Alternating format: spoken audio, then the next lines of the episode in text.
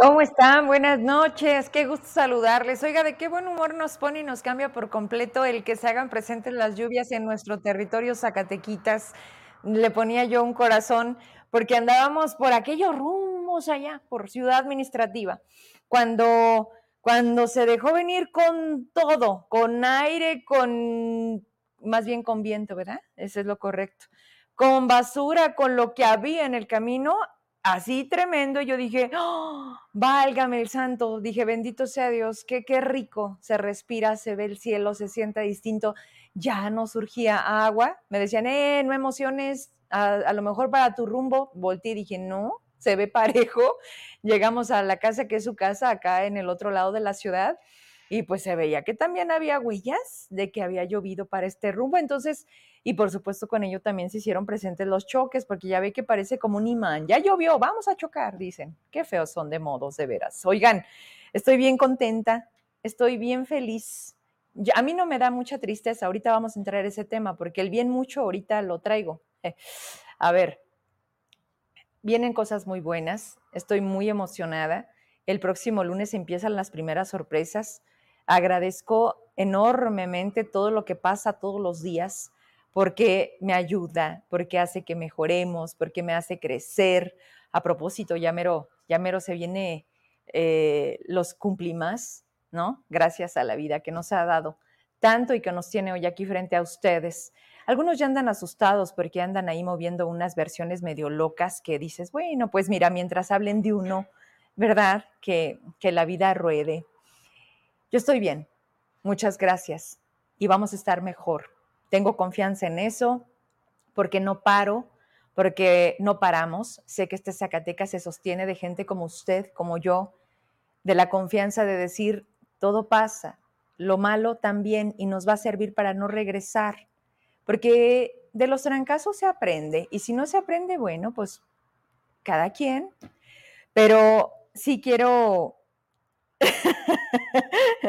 ya, ya, ya, este, ya andan cantando acá, ya ve, les digo que algo nos pasa con la lluvia. A ver, vamos agarrando esquina y vamos siendo muchos, porque lo que a continuación les voy a decir, pues es como el cúmulo de publicaciones que esta mañana, de veras, a veces dices, bueno, pues, ¿qué traes? Pero basta con, con ver o con escuchar al gobernador en sus medios a modo en donde va a decir una sarta de tonterías que, debería de entender el papel que juega, la trascendencia que tiene, sus declaraciones. Pero no, no, más allá de él, no hay quien le explique. Y lo más lamentable es que él tampoco parece que tiene ganas de entender, pues que es el Ejecutivo y que han escuchado ustedes, pues esto que se conoce como predicar con el ejemplo. ¿Qué significa predicar con el ejemplo? Aquí en China. Bueno, significa que tú debes de hacerlo para que los demás te sigan, que tienes que ser un líder y que tienes que poner la muestra para que los demás sigan y te sigan. En el gobierno es así. Debería de haber, por instrucciones del señor gobernador, que las cosas sucedieran. Sin embargo, él solo se da una bala en el pie, porque otra vez, así como la delegada corrió, bueno, en esta no pudo correr porque no había para dónde, pero, ay, estoy bien contenta. Sí, pero están robando la Secretaría del Bienestar. Ay, no sé de qué me hablas, está haciendo calor. Así, tipo así, pero acá el gobernador, eh, cuando está bien emocionado el conductor, que le dice, eso es muy serio, gobernador. Ya sabe usted a quién me refiero. Y también le dicen, excelente, gobernador. Ah, no, ah, ahí me soné como a Juan Gómez. No, mi Juan, no, Juan Gómez, tú no. Ay, cabrón. Pero resulta que el gobernador, y me hace ruido porque termino el noticiero y mis redes no se paran y hay mensajes que me llegan que yo digo, bueno, que la gente no duerme, que la gente a qué hora, a qué hora descansan, agarran pila para volver a resetear. Y me dicen, pero otra vez el gobernador nos faltó al respeto, otra vez nos dijo que somos unos flojos a los, a los del personal de salud y yo, ¿dónde lo dijo? Y pues ándale que ahí estás, Vero, en el, en el Facebook. Y sí, me sale la entrevista donde dice, me da mucha tristeza el sindicalismo, cómo la gente pues se hace como que ya hasta dicen que, que los cambian a la Secretaría de Salud porque ahí no trabajan. ¿Cómo es eso? No, no. Y dices tú, a ver, si eso está pasando, perdóname, no tienen la culpa ellos, la tienes tú, por no saber tomar las riendas del Estado, por no saber y no querer entender la frase que tanto les caló y que la tengo que traer porque además de que se compartió un montón, les aseguro que ha de haber un despistado que diga, ¿qué está diciendo Vero? Bueno, la frase que yo subí, porque él la dijo, la segunda es mía, es, hay tanta verdad, dice, dice, aquí se viene a trabajar, dice Davis, y yo le puse, Zacatecas te pregunta, ¿y tú cuándo empiezas? Y no, bueno. Y así como estas publicaciones, las que hago todo el tiempo, las que hice hoy, que más adelante hice otra que caló, yo les, yo les hago una recomendación a su gente, a su equipo, a los que deberían de estar atentos, que me queda claro que están muy atentos a Vero Trujillo. Pero miren, yo soy quien provoca el mensaje. Yo soy, porque además le puse atentamente yo mera, cuando le puse, es mucho, Zacatecas es mucho estado para tan poco gobernador. A ver, ¿quién dijo eso en otras palabras? Por Ricky. Ricardo Monreal vino a decirle al gabinete que tenían mucho gobernador para tan poco gabinete. A ver, de origen es de él. Nada más que cuando van pasando los meses, ya dos años, y dice, ay, en dos años no se puede solucionar. No, pues en seis tampoco. ¿No? Y como les puse, no nos vamos a bajar y no nos vamos a rajar por eso. ¿Y por qué no le entran al problema? Ay, no quiero ser cacique, Adela. No, yo no me meto. Él es el gobernador. A ver, si tú no te hubieras metido, tu hermano no hubiera ganado, senador. Sigo esperando una respuesta porque solicité una entrevista con tu equipo. Saludos, Santos Antonio. Aquí se invita a todos, a todos. Al secretario de gobierno también le dije, oye, vente, vamos a platicar porque pues tú eres el de la, ¿cómo se llama? Pues de la cuestión interna. O sea, cuando no está el gober eres tú, o más bien eres tú, no hay gober, ¿no? Y aparte ya le gustó cariñito a, Facebook, ya todo sube, a dónde va se graba. Entonces, pues si tanto le gusta el Facebook, pues aquí lo espero, secretario Rodrigo Reyes Mugueresa. Ya me lo aprendí bien, bien. Para cuando venga. Y para preguntarle, pues, cuáles son esas políticas públicas y cómo le están haciendo para levantar toda la herencia maldita, porque pues ni tan maldita, ¿verdad? Porque aquí el único que les ha jalado y bien, pues es el de finanzas, ¿verdad? Oye, me sentí como, tranquila, Almanza. Y, y estoy de verdad tan satisfecha de poderles decir, a ver, díganme lo contrario. Y a eso iba. Yo les recomiendo a los de su equipo, aparte al Apache, que es mi cuate, bueno, cuando no se enoja porque luego no aguanta, usa los comentarios que la gente escribe en mis publicaciones, razónalos, dales un sentido. Nadie me llevó la contraria, nadie. De todos los comentarios de cuando le puse que Davis, ¿a qué horas te pones a trabajar? Pero peor aún, cuando le dije, y si es fuerte, si es fuerte lo que dije. No, no, no es una grosería, ¿eh? Tampoco es faltarle el respeto para decirle, póngase a trabajar, gobernador. Deje de decirle a la burocracia que es floja. Es floja porque usted está dando entonces ese ejemplo. Voltéese a ver, haga una introspección. ¿Qué le está fallando? Escuche, salga, palpe, vaya a los medios en donde le podemos decir, oiga, ya vio esto, oiga, también está pasando esto, porque los otros no le sirven de nada, además le cuestan. Yo ni siquiera le estoy pidiendo, no me interesa, no, no, no les alcanza para pagarme un convenio a mí. Así de simple. Así que lana no busco. Apertura la debo de tener. Porque debo de ser profesional, porque debo de ser plural y porque usted es el gobernador. Y usted es el primero obligado a venir aquí, como a cualquier medio de comunicación, a un escrutinio público. Porque para eso quería llegar, ¿no? Y si no que el pueblo se lo reclame, se lo están reclamando. ¿Quiere gobernar en Facebook? Aquí estoy yo. Aquí también gobierno yo.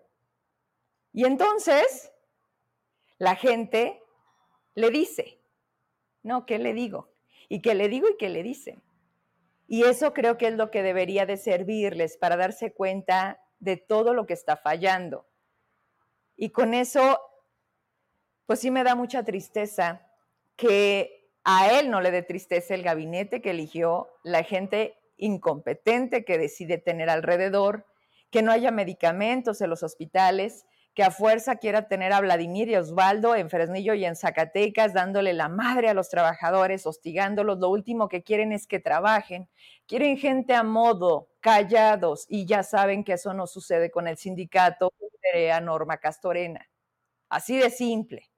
Si es del PRI, porque es del PRI. Si no, de donde sea. Lo que no les gusta es que haya mujeres como ella, que haya mujeres como yo.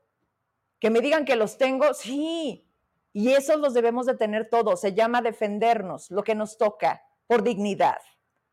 Si empezamos a reclamar eso, no solamente en redes, diciendo, ¿cómo te ayudo? ¿Cuántas veces les consta a ustedes? Se los he dicho en la mesa, con los que se han atrevido a buscarme, a decirme, pero vamos a platicar. Sí, pregúntenles. Es más, grábenme y demuestren si lo que yo busco es un convenio. Quiero que le demuestran a la gente cuando se sientan con Vero Trujillo, los de la 4T, qué es lo que les pido, qué es lo que les ofrezco, ni siquiera les pido. Pero no, no, no hay modo, Vero. Te has portado muy mal con el gobernador. Así me lo han dicho. Ah, cabrón, me he portado muy mal. Pues nada más con mi mamá y punto. Es que lo que me debería de interesar. Con el gobernador no, está para criticarlo, no para aplaudirle. Y más cuando las cosas están mal. No lo digo yo, lo dice un lugar 32 consecutivo desde que llegó. Y todavía los empresarios en esta medición de la Coparmex, 0.0. ¡Ay, cabrón! ¿Cuántos hay? Le pregunto al presidente de Coparmex, al doctor Antonio. Oye, ¿cuántos tienes afiliados al día de hoy? Cachichen, muy poquitos de hecho. Pero de esos entonces ninguno, ninguno ve bien a Davis. Pero lo más lamentable son los empresarios los que se sentaron con él en una reunión después de dos años, en donde además le aplaudieron y le dijeron, pues mira, yo te recomiendo que muevas estas piezas porque creo que no funcionan, ya dieron muestra de que no le saben, entonces empiézale por ahí, gobernador. Y el gobernador no los ha quitado. Pero peor aún, no solamente no los quita, ¿esos no son flojos, gobernador? O sea, Rodrigo Castañeda no es flojito, Leroy Barragán no es flojito, Mm, ay, tu secretaria de educación no es flojita. ¿Quién? Ay, Osvaldo Pinedo.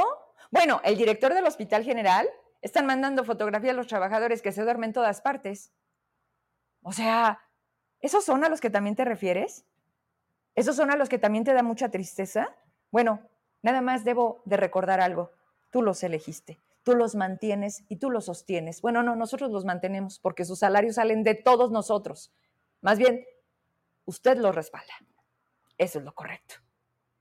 Y me voy con otra, que de verdad digo, si una crítica les afecta a algo, es porque una parte de ustedes cree que es así.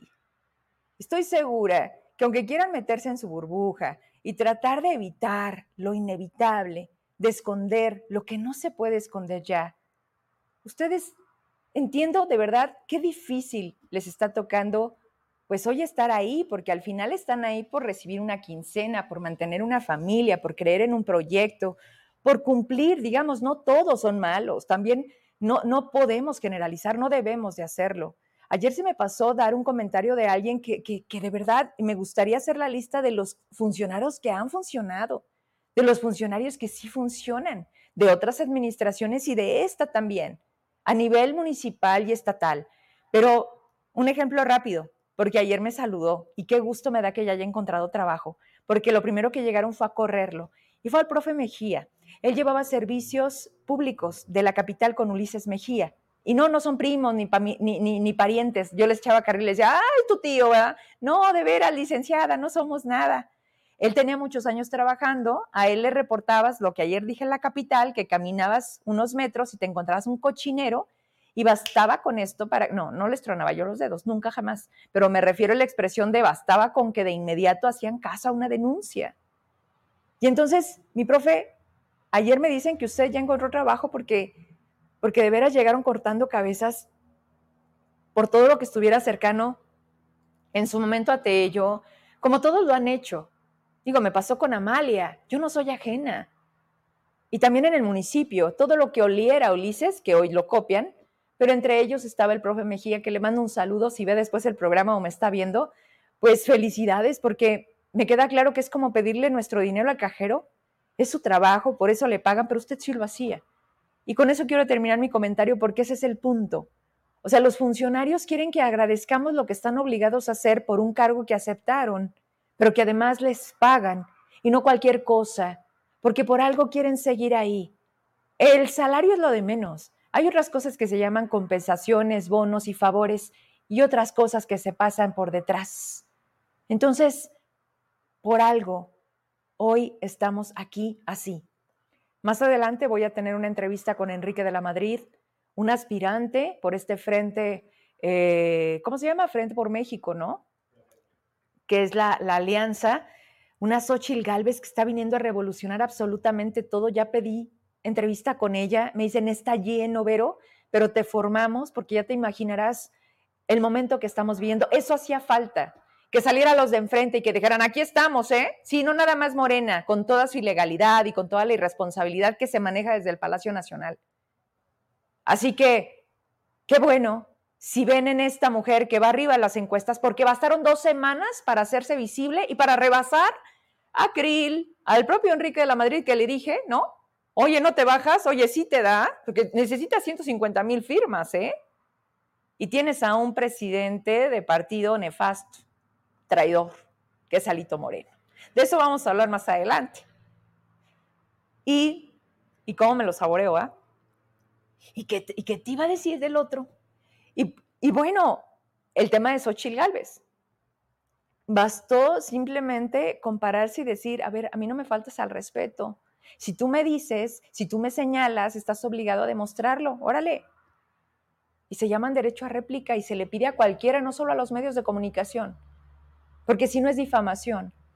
Y entonces cuando no tienes la cara de venir y decirme que yo estoy mintiendo, entonces yo digo la verdad. O simplemente se deja así. Eso es lo que no debemos de permitir. Eso es lo que no tiene que cambiar. Y no va a cambiar. Y gana la verdad. Y al final a pesar de todo, ganó la justicia y tiene que ver con Gabriel Contreras, que demostró una vez más esta, este temple, esta fuerza, esta paciencia de tener al sistema encima por un capricho de decir, ah, cómo chingan, a cómo incomodan, pero además cómo se atreven a tocar a la delegada del bienestar. Deja tú a David, como quiera. No, no, no hay una línea y es para allá por el bulevar. Bueno, que en realidad es todo el Estado, porque quieren meter y están metiendo mano en todo el Estado. Y es donde yo les digo, ya, aquí se rompió un plato. O las cosas cambian, o estamos condenados a repetir la misma historia. Aún y con todas las quejas del mundo, nos vamos a tener que acostumbrar a la mierda a mí no me gusta, no la tolero, no me la como. Por eso a lo mejor aquí, aquí los espero. Aquí los espero a todos los que se quieran lanzar y los quiero ver el día que toquen a su puerta. Ah, porque ya están a madres, vean el teléfono, las encuestas telefónicas. ¿Usted por quién va a votar? Para senador, para no sé qué. Por favor. Y el INE, dormido. Entonces el presidente al final sí los doblegó, sí los sentó. Pero es que hoy tenemos a otros titulares. A lo mejor se va a notar en su presupuesto, ¿verdad? Porque también el castigo es ahí. Ah, hablas, quítale. Ah, te callas, dale más. Es más, súbelo. Es más, hagámoslos gobernadores. Hagámoslos presidentes. Pero el tema de Xochitl, de Galvez de verdad no lo pueden perder de vista. Necesitamos ponerle motor a esto. Ahorita me estaba mandando unas cosas que dije, caray, o sea, ¿dónde estaba esto? Es una euforia, es una necesidad, es lo que pasó en su momento con un Andrés Manuel a ver, vamos confrontando a las mujeres, porque entonces qué interesante se pondría un panorama en donde las candidatas sean puras mujeres, que le pongan enfrente a Claudia Sheinbaum, que dijo que, que, que no podía ser candidata, ¿no? En este video de inteligencia artificial, que si no lo han visto, véalo. Esto se abre una puerta peligrosa, porque basta, y se lo hemos demostrado en este programa, con que tú le des las indicaciones precisas a un chat para que te den cosas que son irreales. ¿Y cómo vamos a poder entender si eso no es? Si es de su equipo o es una campaña alterna o es una campaña negra. Aguas, aguas porque se viene un momento complicado, difícil, de mucha tecnología, esa que no quieren utilizar para encontrar al tal Julio N, ¿verdad? Que dice el, diputado este que, que, oye, si viste a don Paco Reynoso, don Paco, suelte las cosas bien, no sea así de modos, pues que resulta que hay unos diputados que se gastan como si pusieran gasolina tres veces al día, pero como 180 este, litros, una cosa así absurda, ¿no?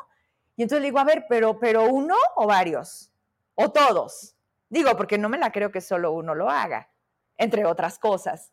Pero se da cuenta, se da cuenta que esta es una constante, que esta historia parece que no termina y que la política, al contrario, siéntate sociedad, siéntate país, porque así va a ser. ¿Y qué tal si todo puede cambiar?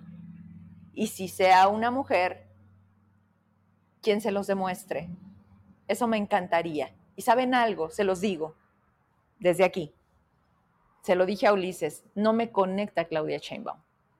No, no le creo. Además, es elegida. Sería impuesta. Sería una indicación. Estaría detrás de ella Andrés Manuel. Si es de lo que me estoy quejando, porque Claudia sería un cuadro por el que yo votaría. No, yo no. Pero Xochil Galvez está interesante. Espero muy pronto tenerla. Yo no tengo prisa. Y ojalá que las cosas sucedan como tengan que suceder yo sí creo en que hay algunas cosas que están fuera de nosotros, pero que también nosotros debemos de tener la capacidad de no quedarnos paralizados, de tener que hacer nuestra parte, sí o sí. Y pues bueno, así somos, lo hemos demostrado siempre. Me encanta que yo puedo ver un video de Vero Trujillo 10 años atrás y vemos hoy, y por supuesto, digo, la edad, la vida misma pues no pasa en vano. Pero hoy le decía a mi esposo, que además no solamente es mi esposo, le digo, yo sé que siempre he sido muy pedera, me da mucha risa.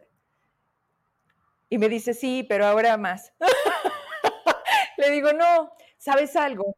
Que hoy tengo este escaparate, que decidí tener una cámara enfrente de mí, salir, ¿no? Y decir, aquí estoy. Eso me encanta, lo disfruto, es mi vida. Y hoy, de verdad, aquí tenemos que estar. Muchas gracias por escucharme, por verme, por a todos e incluso los que no concuerdan conmigo, aquellos que se sienten ofendidos, aquellos que creen que les falta al respeto. Un día, un día van a decir, gracias, Vero. O, o no, pero no pasa nada. Así es la vida. Me voy a la entrevista, ¿ya están conectados? Vámonos a la entrevista. Primero, esto es algo que quiero pedirles, por favor, que hagamos juntos. Es un apoyo social. No todo mundo o la mayoría de, los nuestros no la están pasando bien por alguna razón. Y la mayoría no es por elección. La enfermedad, la falta de salud, nos mueve todo. Podremos querer, tendremos el dinero del mundo, pero sin salud no hay nada. Elías Manso es un pianista zacatecano, ya, en un nivel que la verdad ya tenía mucho rato, lo íbamos a tener aquí en el estudio, pero hay algunas condiciones que nos limitan eh, de los tiempos, ya lo haremos, pero se va a conectar conmigo para hacerles una invitación mañana a un concierto especial, de por sí porque es él, pero tiene una intención muy humana y eso debemos de reconocérselo. Así que déjame acomodar la, la condenada compu para conectarme por acá, Elías, ya voy. Ay. A ver si se conecta. Aquí está su papi, Antonio. Ya estamos listos para entrar a la entrevista con Elías. ¿Se vuelven a conectar, porfa? Este, los espero. Oigan, mañana tengo a Mesli, esta pequeña, bueno, para mí pequeña, porque la conocí la primera vez que su mamá me buscó. ¿Sí se escucha todo bien? Este, como traigo doble micrófono, ¿ya está? Bueno, vamos a darle y ahorita le seguimos, ¿va? Elías, ¿cómo estás? ¿Qué tal? ¿Qué tal? Este, unas noches ya. Eh, bueno, primero, muchas gracias por este espacio, ¿no? Para platicar un poco, pues, acerca de este concierto que estaré dando el día de mañana. Y bueno, una disculpa no haber podido estar ahí, eh, me hubiera encantado, pero bueno, yo espero eh, próximamente tener la oportunidad de estar ahí.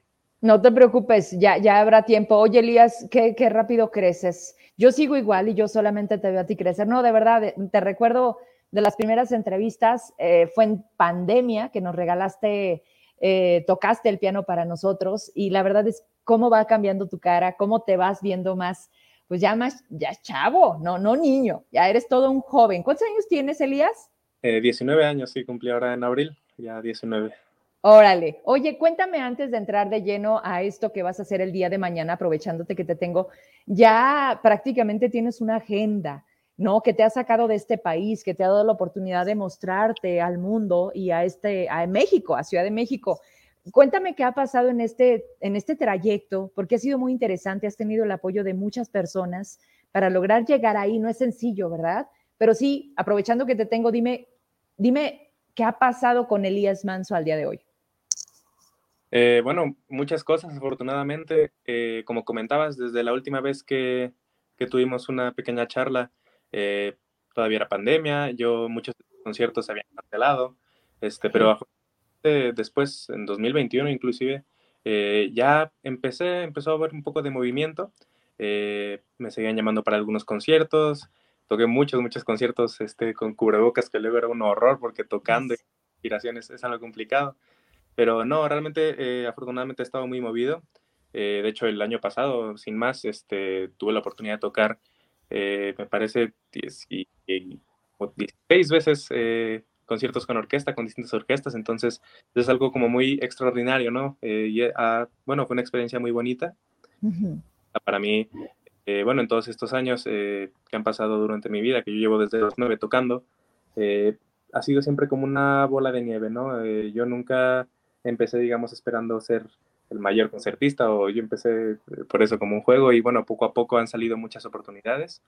Y sí, afortunadamente en estos últimos años que yo pensaba que quizás después de pandemia iba a ser... Mm, yo tenía un poco la idea de que, a ver si no, eh, quizás se olvidan un poco de, que estoy tocando, ¿no? Y van a llamar a tocar o cosas así.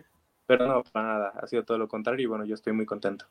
Qué bueno, me da muchísimo gusto porque yo creo que la perseverancia es la que nos hace, con pandemia o sin pandemia, seguir. Oye, dijiste algo que con eso doy paso a la siguiente parte de la entrevista. ¿Ya te lo tomaste en serio? Dijiste, empecé como un juego, no me veía como el gran concertista. Hoy te quedó claro que sí. Tu papá nos ha podido llevar con fotografías, con algunas eh, publicaciones en Facebook, en donde estás previo a un concierto, en donde estás con toda una orquesta, en donde dices, wow, o sea, esto ya no es cualquier cosa, no es el tamaño de un Felgueres, no, ya son auditorios, Elías, en donde tienen un costo, en donde la gente paga, ya, ya empiezan a pagar por verte, y en donde qué orgullo que, que digan, ¿no? Cuando te presentan, me imagino que dicen de la colonial Zacatecas, o cómo te presentan, cuéntame. Sí, bueno, eh, primero respondiendo a la pregunta de si ya es algo en serio, totalmente, ¿no? Yo, de hecho, creo que la vez que yo pensé que ya me quería dedicar a esto, quizá tendría unos 12 años, seguramente. Eh, yo empezaba ya a tocar más conciertos, este, ya en algunos, este, recibía dinero, ¿no? Por, tocar, entonces para mí era algo increíble. Niño, ¿no? Este, entonces, eh, sí, pero ya aparte, desde esa edad, yo empecé a notar que realmente la música era algo que me gustaba, ¿no? Que, yo disfrutaba mucho el salir al escenario, el, compartir música con, con, con, la gente, que eso puede ser distinto, ¿no? Hay gente que le encanta tocar, que le encanta la música y todo, pero no, no le gusta salir al escenario, ¿no? Quizás se ponen muy nerviosos o no es una experiencia agradable para ellos. Sí. Eh, y todo lo contrario. De hecho, yo lo que más disfruto es salir al público. Entonces, eh, sí, yo desde hace mucho que ya sé que esto va a ser eh, mi vida, digamos. Mm, y, sí, bueno, yo siempre que voy a tocar, sea aquí o en el extranjero, eh, dejo siempre claro, incluso en mi currículum, dice que yo vengo de aquí de Zacatecas, ¿no? Que para mí es una maravillosa ciudad, es, mi ciudad natal, entonces, ¿cómo no voy a estar orgulloso de, de representarlo, ¿no? De alguna manera. Y nosotros estamos orgullosos de ti y creo que también eso hay que recordártelo porque es como cuando todos salimos a un escenario, cuando yo salgo a dar noticias, cuando conduces un evento, cuando tú sales y, y te presentas al público, cuando los artistas salen a un concierto, creo que es, es lo que nos mantiene vivos. No sé si te sudan un poco las manos, se siente todavía la panza, las mariposas. Es algo que no podemos explicar, pero que sí sentimos y, y es como esa vitamina, ¿no? Del alma. ¿No te pasa? Totalmente. De hecho, yo eh, ese sentimiento eh, de antes y durante el concierto eh, es realmente lo que me, me, gusta mucho, ¿no? Y lo que me llena. Y que si yo pudiera, no sé, de alguna manera tenerlo en algún frasco, algo así, es una sensación bonita, ¿no? Que te digo, no, no sé ni cómo explicarla con palabras porque siempre es algo distinto, pero esa está ahí la gente expectante que tú vas a salir y, y eso es realmente a mí lo, lo que más disfruto.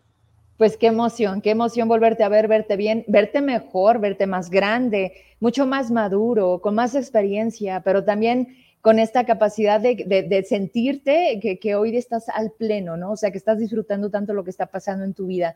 Oye, ahora sí vamos a dar el paso porque es, es un gesto de verdad muy humano el que vi esa publicación de tu papá, eh, bueno, a tu papá lo sigo, ¿no? Y, y, nos conocimos hace mucho tiempo y luego viniste tú eh, vaya, empiezo a tener comunicación contigo y hoy eres tú. Entonces, mañana hay algo y sucedió algo o sucede algo todos los días, pero algo pasó que quiero que nos cuentes un poquito a todo mi público qué es lo que te tiene que mañana programes un, un, un concierto. Sí, bueno, el día de mañana está programado un concierto en el cual, bueno, yo lo estaré dando, es a las 7 de la noche en el auditorio de la Unidad Académica de Artes de la UAS. Y bueno, este concierto es distinto porque, bueno, es a beneficio de un exalumno de la escuela de música, el cual, bueno, yo ya conocía desde que era más niño, él es más grande que yo. Él es clarinetista y fagotista y, bueno, él eh, lamentablemente eh, tuvo la noticia eh, hace poco que tiene una enfermedad complicada y bueno, como sabemos, los gastos pueden ser enormes, ¿no? en una enfermedad así. Y, y bueno, él realmente ahora no está, no cuenta con un seguro médico en este momento de su vida. Entonces, eh, claro, mucha gente de la escuela de música, pues que le empezó a mandar dinero, ¿no? Porque lo conocían a él, este, y eso es algo muy bonito. Y bueno, yo eh, realmente hablando con Isapaz y todo, mmm, yo hace poco estuve tocando un par de recitales, entonces, digamos, tenía un programa eh, en, en, dedos y dije, oye, ¿por qué no sería bueno este, realizar este concierto? Este, a beneficio de él. Y, y, bueno, la verdad que yo espero que mucha gente se anime a apoyar. Afortunadamente ya ha habido algunos eh, que han apoyado y que han comprado su boleto, este, uh -huh. que sea más, que sea todo lo que se pueda, porque, este, bueno, uno nunca quiere verse en una situación así, ¿no? Y, y te digo, yo realmente no, no lo veo como algo, mm, no sé, no es como para sentirme bien yo, ¿sabes? No, no es como para quisiera que una persona soy yo o para recibir algún tipo de karma. Yo, por ejemplo, en karma, la verdad que casi ni creo. Entonces, eh, pero bueno, yo creo que muchas veces es la vida es complicada, ¿no? Y, y siempre es bueno eh, si hay gente que te puede apoyar. A mí mismo en mis festivales o en concursos, veces que salí a tocar, la gente ha apoyado, me ha apoyado siempre. Y bueno, yo, ¿por qué no voy a al menos poner un poco, ¿no? De mi parte. No, no, la verdad es que eh, eh, las, los hechos o las acciones que las personas nos nacen del corazón y que dicen, si la publicas entonces no es legítimo, no es genuino. En el caso tuyo es muy especial porque tenemos que hacerlo público para que entonces entendamos que tenemos que sumarnos. El día de mañana, ¿dónde vas a dar? ¿A qué hora el concierto? Danos más datos. Sí, es este en el auditorio de bueno, es de la Escuela de Música, está muy cerca de la Facultad de Psicología y en la UAS, es realmente pegados. Entonces, si tú llegas a la Escuela de Música, vas a ver unas escaleras y ahí va a ser, es donde es el auditorio de la Escuela de Música y bueno, para el concierto a las 7 pm. ¿Qué costo tiene para poder apoyar a, a, a este compañero que no la está pasando bien por ahora? Sí, bueno, el costo del boleto son 100 pesos, creo que es un costo Simbólico. bastante. Y, y, tampoco quería que fuera algo, digamos, muy caro, que bueno, aunque evidentemente el tratamiento es carísimo. Sí. Eh, la idea es que mucha gente se sume o, o, que aunque sea, no sé si tiene a bien después el donar más eh, para esta causa, ¿no? Y, y, creo que es algo, un precio bastante asequible. Entonces, Eh, yo en mi página de Facebook se me puede mandar mensaje y bueno, yo doy los datos de la tarjeta de él. Este, y, aquí la tengo, de hecho, la tengo aquí. Si me permites compartirla contigo en cuanto a producción o las pueda poner para que me digas si todo es correcto, si efectivamente este, son las cuentas a ese banco, para que eh, eh, esto es directo a él, no, no sería intermediario, ¿verdad? Esto que vamos a poner en pantalla. Esto es directo a él. Este, mañana, por ejemplo, hay varias eh, personas que me han hablado que dicen que si pueden comprar el boleto ahí, y bueno, obviamente que sí se puede, y yo eh, le podré pasar el dinero, pero bueno, si puede ser así, casi que mejor, ¿no? Para, para que esté todo completo. ¿Te parece si es correcto lo que tenemos en pantalla? ¿Nos confirmas? Así es, está perfecta la información, sí. Bien, pues ahí están los datos bancarios, si usted desea y tiene pues esta buena intención de apoyar el costo por el evento que mañana vamos a tener oportunidad de disfrutar por Elías, que va a hacer esta buena obra, de verdad, por eh, la situación que como él, tantos, pero que dijo, yo tengo con qué ayudarte, esto sé hacer y vamos poniéndolo accesible para todos, ¿no? A ti 100 pesos, pues aquí de los que están conectados de una vez levante la mano, ¿no? Digo, estamos, este, la mayoría Zacatecas, Guadalupe, ya nos está invitando Elías, es en esta facultad de, bueno, es, en el auditorio de música, ¿verdad? De Artes de la UAS. A las 7. El auditorio a las 7, sí. Órale, 100 pesos, cuesta 100 pesos, lo pueden comprar antes de entrar.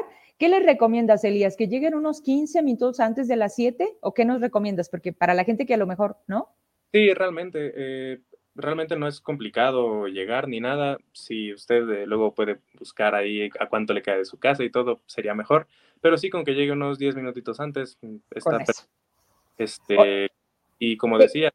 ¿Qué capacidad tenemos, Elías? ¿Cuánta gente le cabe al lugar donde vas a hacer el concierto? Realmente por capacidad no, no creo que haya problema. Problema. Bastante bien, entonces, este sí, eh, como comentaba, se puede hacer directo la transferencia y ahí estará el boleto esperándolo, vaya. O mm.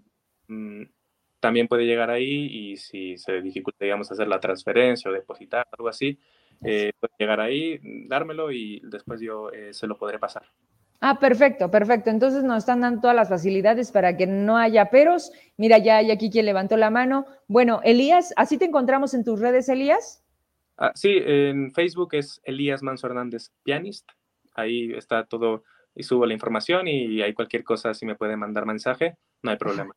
No hay pierde. Oye, qué gusto saludarte. Espero que la siguiente sea acá, porque sí cambia mucho, pues, el, el, podernos ver, ¿no? Cara a cara. Pero felicidades, felicidades por cómo vas, felicidades por lo que te falta, pero gracias más aún por hacer este tipo de acciones que nos demuestran, pues, que los sensores de las personas todavía funcionan desde acá del corazón, porque, porque está súper chavo, pero además te hemos visto un poco un poquito crecer, Elías, y, de verdad qué orgullo que seas de esta tierra y que lo sientas cuando también te subas al escenario de decir, soy de Zacatecas, que nunca se nos olvide. Te mando un abrazo a ti y a tu familia.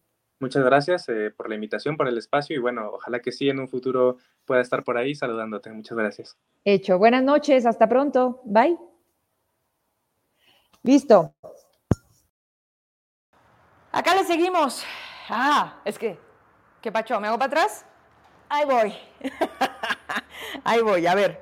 Oigan, pues ya que estamos aprovechando y agarrando parejo, resulta, bueno, primero, quien se apunta mañana, 7 de la tarde, quien pueda ir, por favor, vaya y disfrute un ratito, grábenos un pedacito, yo aquí voy a estar en el noticiero. Ahí, Antonio Manso, regálame un pedacito, una pieza, el cómo la gente de Zacatecas apoya a esta buena causa, a la necesidad de, de que el dinero no sea suficiente, pero de que se demuestra de lo que estamos hechos. Gracias a ti, como siempre, por ser este enlace con Elías y, bueno, tener la oportunidad de, de, platicar con él. A ver, hace unos meses, este, un cuate me dice, oye, vamos a desayunar una birria. Y yo, va, pues estás como acostumbrado un poco a las de siempre, ¿no? Mi pueblito, el Pepe, este, pues esas, ¿no? Y entonces dije, ¿a dónde nos vamos? Y me dice, no, pues vamos a, Mendoza. A mí Mendoza, Berrería Mendoza, pues es mi casa, en Fresnillo, ahí por la Hidalgo, al lado del Bancomer, no sé, era Banamex. No sé si todavía sigan ahí, al lado del hemiciclo Hidalgo. Y le digo, ¿a poco hay aquí en Zacatecas, Mendoza? No ha sido. Y yo, no, pues vamos. ¿Y dónde está? Enfrente del TEC de Monterrey. Yo decía, ¿dónde, no? mucho tiempo en este edificio grande, son dos o tres pisos, ¿verdad? Este, era, un, era comida china, era el Wong. Y, no, la verdad, no soy fan de la comida china. Y entonces nunca fui, ¿no? Entonces nunca ubiqué cuando dejó de estar. Entonces ya veo que es, como, es eh, el logotipo que es Emma. Es un borreguito, ¿verdad? Y entonces ya decía Berrería Mendoza, dije, bueno, pues vamos a probar. Estaba lleno el lugar. Alcanzamos una mesita por ahí en la esquina, te ponen en la mesa tortillas eh, así como quemaditas, de esas que, que, están bien tostaditas, que le hacen crunch. Ay, no, vamos, no, ya está cerrado. Y quiere café de olla y tienen a la hora de la comida agua de mazapán. No, no, no. Yo cuando la vi dije, ay, no se me antoja leche, porque no, se ve así como muy lechosa. Total, estoy encantada, me da mucho orgullo que también este negocio sea de familia, de generación, de los Mendoza, de Fresnillo, y que hoy están aquí enfrente del TEC de Monterrey. Si no ha ido, de verdad hágame caso, y si no, reclámeme, me cae que se la pago. no, mi esposo, que es de muy buen paladar, pero exigente, pues ya traía obviamente el, sensor de, e incluso la de cabaña de borrego de nuestro cuate Rafa Sabaj. Muy buena, muy buena, pero muy lejos, cuate. O sea, estás hasta la salida Aguas Calientes. Y esta, sinceramente, nos queda como más cerquita de acá de la casa. Entonces, vayan, vayan. Yo lo único que les puedo decir es que tenemos que ayudar a mantenernos en estos tiempos difíciles consumiendo local que de verdad no, no me van a dejar mentir, que me van a decir, pero ya fuimos, sí, cierto, tenías razón, y volvemos, porque esto se mantiene así, y la mejor publicidad, más allá de mis banners o de yo poder subirlo a mis redes, es una recomendación propia, es algo donde yo les digo, a mí me encantó y quiero que les encante y que podamos hacer que estos empresarios, pequeños, medianos empresarios, que son los que sostienen este Estado, que son los que resisten todo esto, bueno, pues que sea menos difícil con nuestro apoyo, con nuestro ayudo, con nuestro consumo. Así que no me sé el número, pero no hay pierde. O sea, está enfrente del TEC de Monterrey, tienen estacionamiento eh, como subterráneo, ¿verdad? Cubierto, y tienen otro buen cacho afuera donde deposita del sol, pero de, o sea, por tema de estacionamiento no hay problema. De precios está súper decente, yo creo que está como en el precio y, de sabor está delicioso. Así que saludos a todos los que siempre nos han atendido bonito. Gracias, porque ese es otro tema, el servicio. Yo regreso por muchas cosas, por supuesto porque me encanta, porque esté rico, pero también regreso porque me traten bien. Puedo dejar de ir y lo he hecho, pero también les aviso, porque son los trabajadores que a veces les vale madre dar un maltrato y al final el negocio cierre, porque la gente no nos atrevemos a decir, oye, perdóname poquito no me están haciendo un favor, también esa es la forma de pedir las cosas, pero en Zacatecas no se nos da luego ser como que de verdad amables. Nos dicen, ay, gente buena, a ver, gente buena, pórtate bien, sé buena onda, no, no, no hay necesidad. Ya suficiente estamos cargando. Ya la, la, la situación misma nos está haciendo ser resilientes, ser, híjoles, pues aguantadores ante esta situación. Así que si puede, sonría. Eu. Ah, sí es cierto, esa es otra super cosa. Hace hasta unos meses, cuando yo los conocí, que abrían solamente viernes, sábado y domingo, de 9 a 5 de la tarde. Y yo decía, y si se me antoja martes o lunes, pues quédate con ganas, Vero. Y me da mucho gusto porque no sé, no sé, pero ya abren de martes, no, de lunes. ¿Sí, segurísimo? Bueno, si no me corrigen, ¿eh? porque les vamos a mandar el, video para que, vean que aquí nos acordamos de ustedes y más porque son de mi tierra. Este, bueno, prácticamente toda la semana ya está abierto. Hay un solo día que no abren, yo tengo duda. Me dice mi esposo, el lunes no abren, pero de martes a domingo, de 9 a 5 de la tarde, vaya, échese un taquito. Míralo, ya ves. Dime bien. Ok, Confirmado. El martes cierran. El lunes abren. De lunes. bueno, el martes no vayan. Punto. Porque ya me hicieron bolas aquí como eres feo. Bueno, oigan. Este. Gracias por todos sus comentarios. Vámonos a la entrevista Jorge Luis, sí está abierto todavía, Vero, ¿por qué he pasado y no he visto abierto? Es que tienen ese horario, Jorge, este, de 9 de la mañana a 5 de la tarde. Entonces no sé a qué hora hayas pasado, pero de preferencia hazlo en ese lapso para que no haya falla. Y el martes es el único día que no abren, ojo, ¿va? Y me avisan, y si puedes, toman una foto. Esas, esas campañas son las que más nos dan. O sea, si vamos, nos tomamos foto, la posteamos y decimos, sí está bien rico, sí vuelvo, consume local. Y empezamos a hacer como una red literal de lo que son las redes sociales. Podemos levantar a muchos negocios de Zacatecas, muchos que tienen toda la calidad, todas las ganas de todos los días echarle ganas, pero nos falta gente porque a veces nos falta publicidad y nos falta recomendarnos. Así que a mí nada me cuesta, a donde quieran, a donde me inviten, vamos y pues vamos a hacerlo juntos. Oigan, vámonos a la entrevista hasta Ciudad de México, nos conectamos obviamente por la agenda loca loca que traen todos los que quieren ser presidenciables del otro lado. Este personaje es por demás hablar de su experiencia, si algo conoce es la economía, no solamente del país. Es Enrique de la Madrid, lo conocimos aquí en Zacatecas hace ya un año, lo entrevistamos en la UNID y hoy está de nueva cuenta. Fue la, fue la VC, ¿verdad? Bueno, estábamos, ¿qué, ¿qué era? ¿La campaña de Claudia Naya?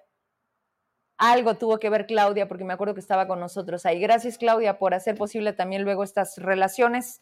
Eh, tú desde donde estás, que también no me, no me dejas. Gracias, Claudia. Y vámonos entonces, interesante. Tocamos cosas, cosas que a lo mejor para ellos fue de, ah, caray, tiene muy, muy claro el escenario de Zacatecas. Se burló. De hecho, se burló. Eso cala. No más me faltó decirle, ¿verdad?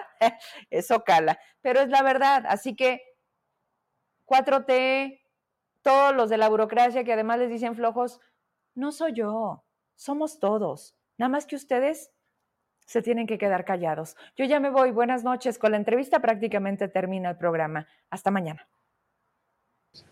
Nos conectamos hasta Ciudad de México, como ayer lo anticipábamos, con la oportunidad de platicar en otro encuentro, porque la verdad este fue presencial y en Zacatecas usted lo recordará. Y si no hay que traerlo al tiempo, la verdad es que es necesario. Enrique de la Madrid, aspirante a representar el Frente Amplio por México en este proceso que se avecina, que se adelanta por completo, que se ha movido todo el tablero y que me da mucho gusto saludar. ¿Cómo le va? Buenas tardes, noches. Verónica, qué gusto de saludarte a ti y a la gente de tu auditorio. A contrario, oiga, eh, eh, eh, don Enrique, pues la verdad es que en estos últimos minutos ha habido algunos movimientos en el propio frente, ¿no? De algunas mujeres particularmente que buscaban poder llevar en el próximo proceso pues esta representación tan necesaria de enfrente de la oposición, que también, hay que decirlo, veíamos que se empezaban a tardar. Lili Telles ayer, hoy Claudia Ruiz Maciú hace unos minutos. ¿Qué opinión le merece? ¿Qué está pasando ahí? Bueno, a ver, dos temas. Eh, primero, yo la, respeto a las dos. Este, eh, Claudia, pues la conozco de más años, es compañera mía, fuimos compañeros de gabinete, este, hay una relación eh, cercana y respeto su decisión. Y Lili también me parece una persona, pues como la conocemos, ¿no? Valiente, entrona, arrojada. ¿En qué etapa estamos? En una etapa que también es, es lógica, que es que primero somos muchos los que queremos aspirar y competir y después pues cada uno también va eh, evaluando, evaluando sus condiciones, sus circunstancias, sus posibilidades. Eso es lo que yo creo que ocurre. Eh, y eso va a seguir pasando, eso va a seguir pasando. Y además hay que recordar, Verónica, el auditorio, que la etapa que viene, eh, de entrada tenemos que, los que nos queramos inscribir, tendremos que poder recopilar 150 mil firmas. 150 mil. No es fácil. Entonces creo que también es una oportunidad para reflexionar y decir, ah, caray, si, es lo que quiero, si es lo que puedo, y por otra razón, porque todos cabemos en diferentes posiciones. Aquí vamos a competir ahorita para ver quién es el responsable de este frente amplio. Más adelante, quién es el que encabeza la alianza opositora. Estoy cuidando las formas porque ahora los de Morena, que son verdaderamente una monada, ellos sí pueden hacer lo que quiera, pero si uno dice cualquier cosita, se te echan encima, ¿no? Son así muy delicaditos. Entonces, este, eh, pero estamos en esa etapa y es normal. Lo que yo quiero transmitir es que eso es como si estuviéramos en una competencia, porque lo es, pero que todos cabemos, todos cabemos y todos cabremos el día de mañana en un gobierno de coalición, todos podremos ser parte de, de, gabinetes, todos podríamos estar en diferentes posiciones del Congreso, en el Senado, en la Cámara de Diputados. Esto que está pasando ahorita es normal porque se está dando una depuración, si se quiere decir así, para quien encabece este cargo, esta responsabilidad. Pero no quiere decir que se bajan de la alianza, de la coalición, de formar parte de algo, porque no se va la necesidad, desde mi punto de vista, de cambiar de gobierno, porque México no aguanta seis años más de Morena. Sin embargo, está como nunca uno de los motivos que ayer fijó de una manera muy clara Lili Telles, que era la ilegalidad. Eso por un, por un lado, que, los que son de escuela y han hecho maestría en eso es justo esa monada de Morena, por un lado.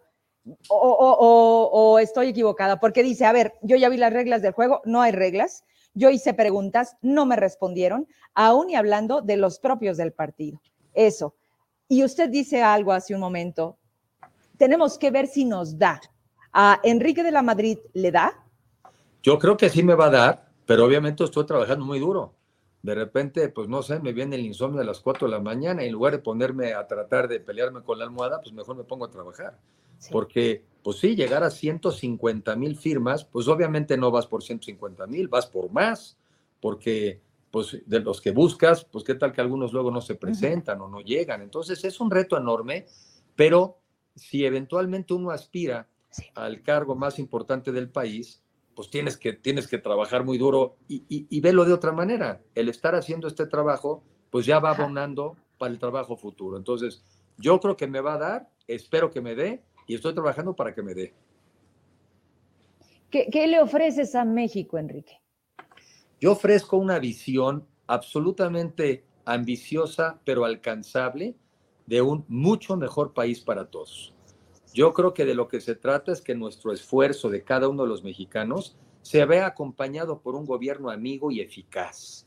Los mexicanos trabajamos muchas horas, pero no siempre tenemos las habilidades o las capacidades para que nuestro trabajo valga. Y entonces la gente trabaja muchas horas, gana poco y no le alcanza. Mm. ¿Qué ofreces también? que construyamos un sistema de salud universal en donde tengamos acceso a la salud por el solo hecho de ser mexicanos o mexicanas. Hoy, en lo que lleva de este gobierno, van 65 millones de recetas de medicinas no abastecidas de las instituciones de seguridad social, simplemente porque no hay medicinas. ¿sí? 65 millones de recetas. Bueno, ya no hay ni Insabi, ¿no? Pues el Insabi, ¿no? no funcionó. Y la otra, para dejarlo en tres, Sí. Este, la otra, tenemos que ahí sí reconstruir, formar o construir un sistema de seguridad y de justicia. En el México de hoy, que eso no viene de este gobierno nada más, nueve de cada diez delitos no son ni denunciados. y de los que son denunciados, solamente se resuelve el 1%. Es un desastre. Es.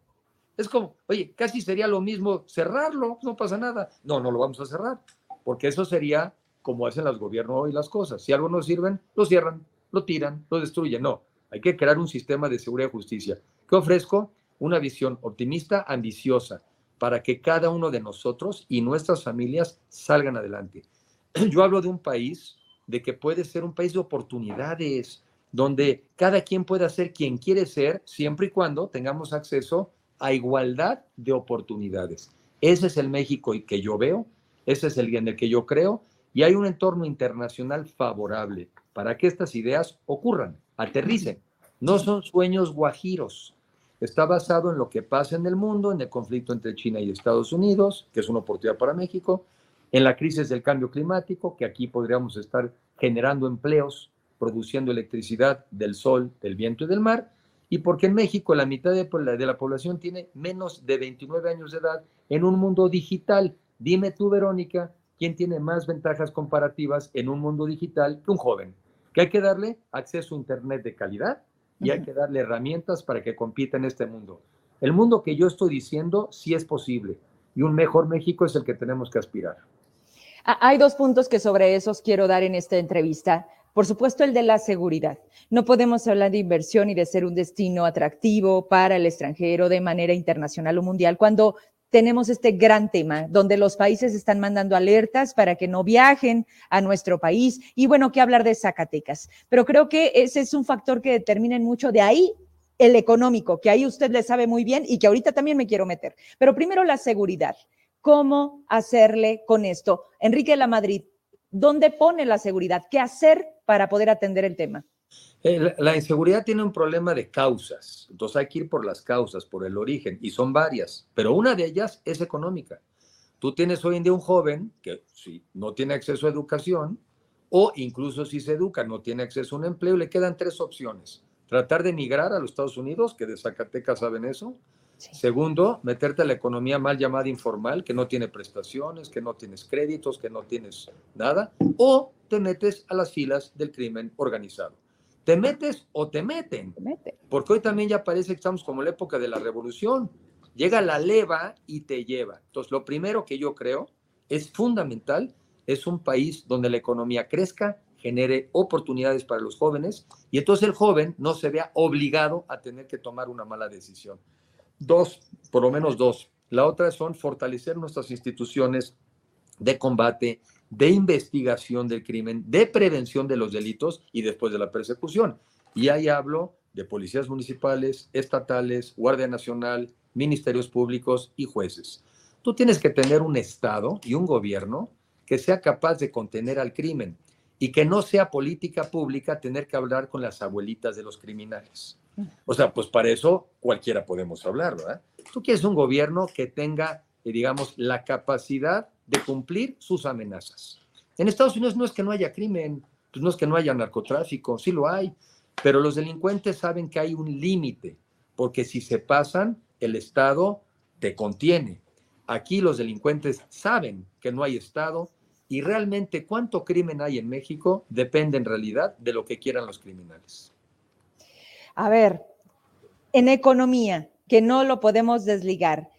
Y, y aquí viene otra cosa, porque ¿Cómo le cambias esta idea a los adultos mayores, a los jóvenes sobre todo, a estos que son caldo de cultivo y como bien lo dice, no te dan opción, es más, ni te preguntan. Cuántos desplazados ¿Cuántos desplazados que en su, en, su noche de pasar a, terminar el día llegan a sus casas y los sacan? ¿Cuántas historias te puedo contar de Jerez, de propio Fresnillo? Ni siquiera necesitamos ir a las orillas o al semidesierto para hablar de esas realidades. Han llegado a tocar el Palacio Nacional y le han dicho, no, regreses y aquí no es, allá tiene a uno que gobierna. Dígale a David Monreal. Eso nos llevaría a otro tema de cómo se está cayendo Zacatecas y sé que lo sabe, pero los apoyos sociales, benditos populistas que le han dado el nadie nos había dado nada. Los gobiernos del PRI, mira, siempre nos tenían así en la miseria. Sí, sí éramos pobres, pero robaban más.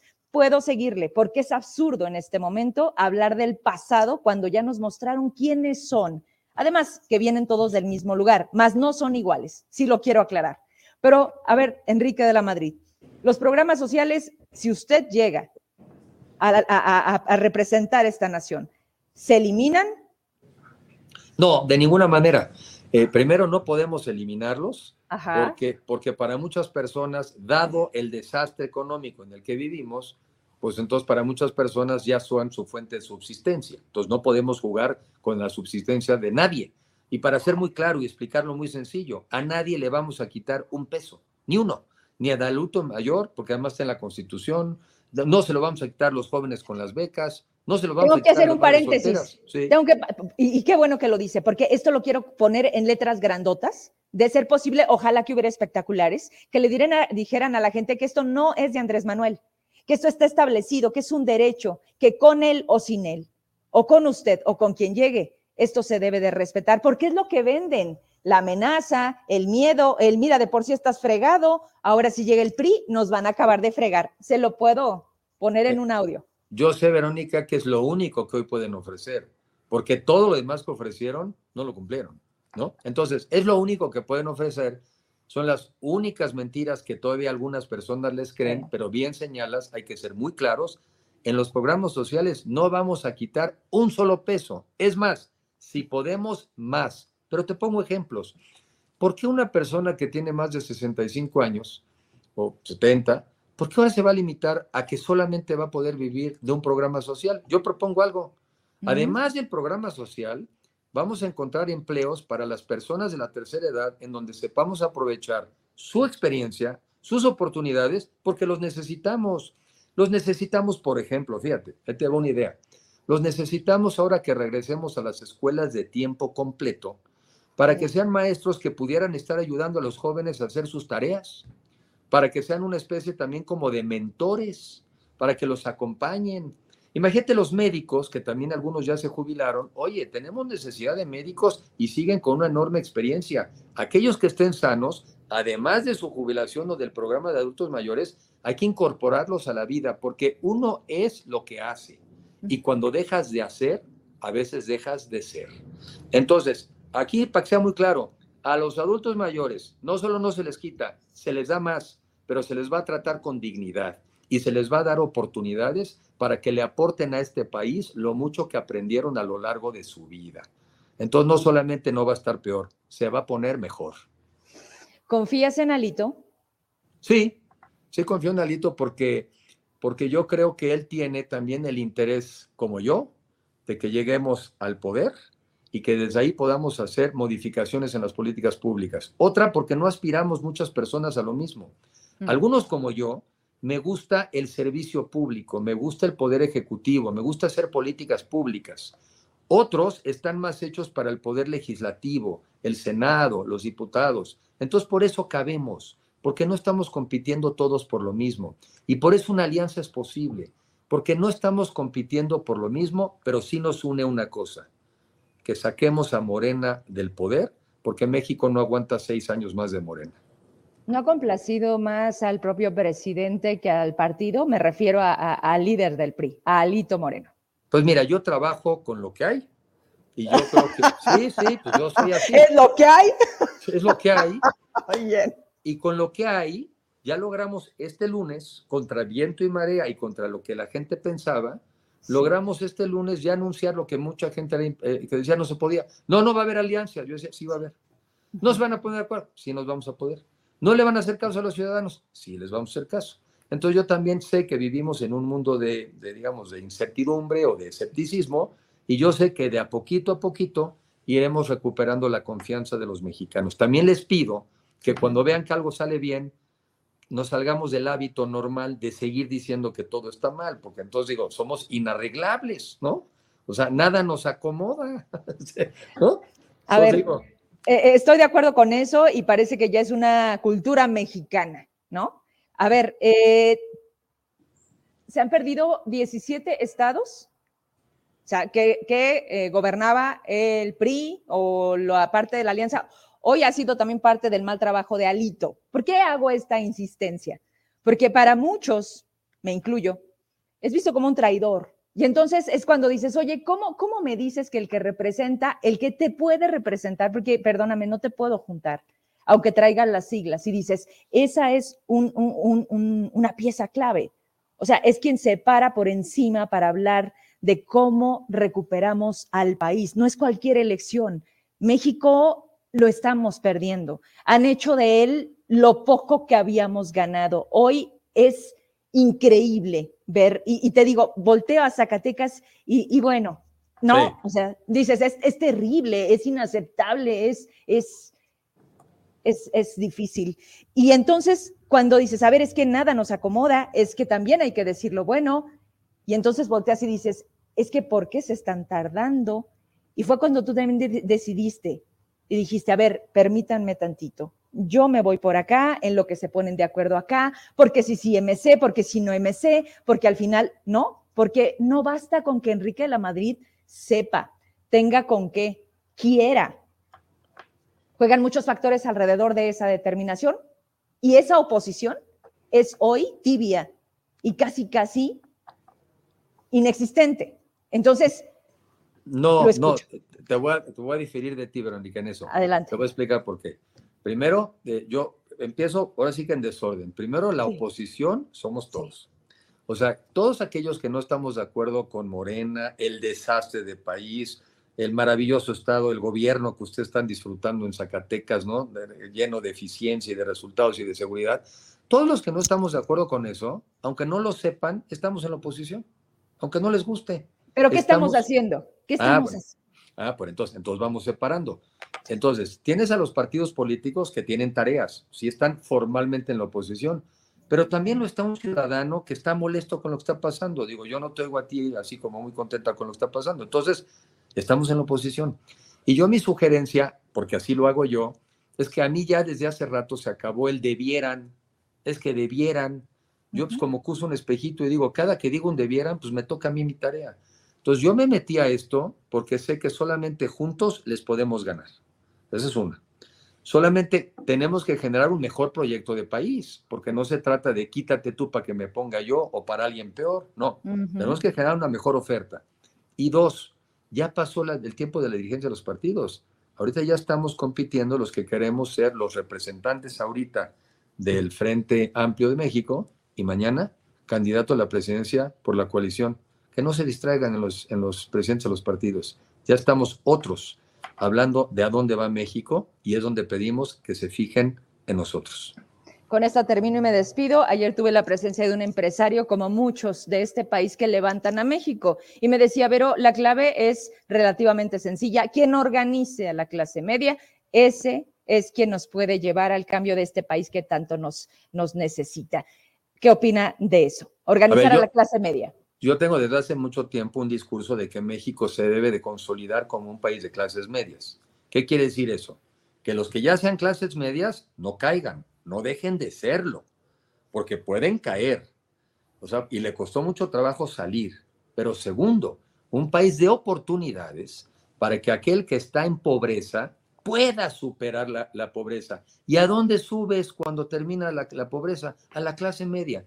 Entonces no es un comentario clasista, es como decir, dejaste el hambre, bueno, regresaste a la salud. México debe ser un país de clases medias, que es lo que debe ser en un país, como decía, desde la época de Morelos, donde no haya ni opulencia ni indigencia. Ni modo, es un reclamo que traemos desde la independencia. Pero bueno, vamos bien, pero hay que acelerar el rumbo, hay que acelerar el paso.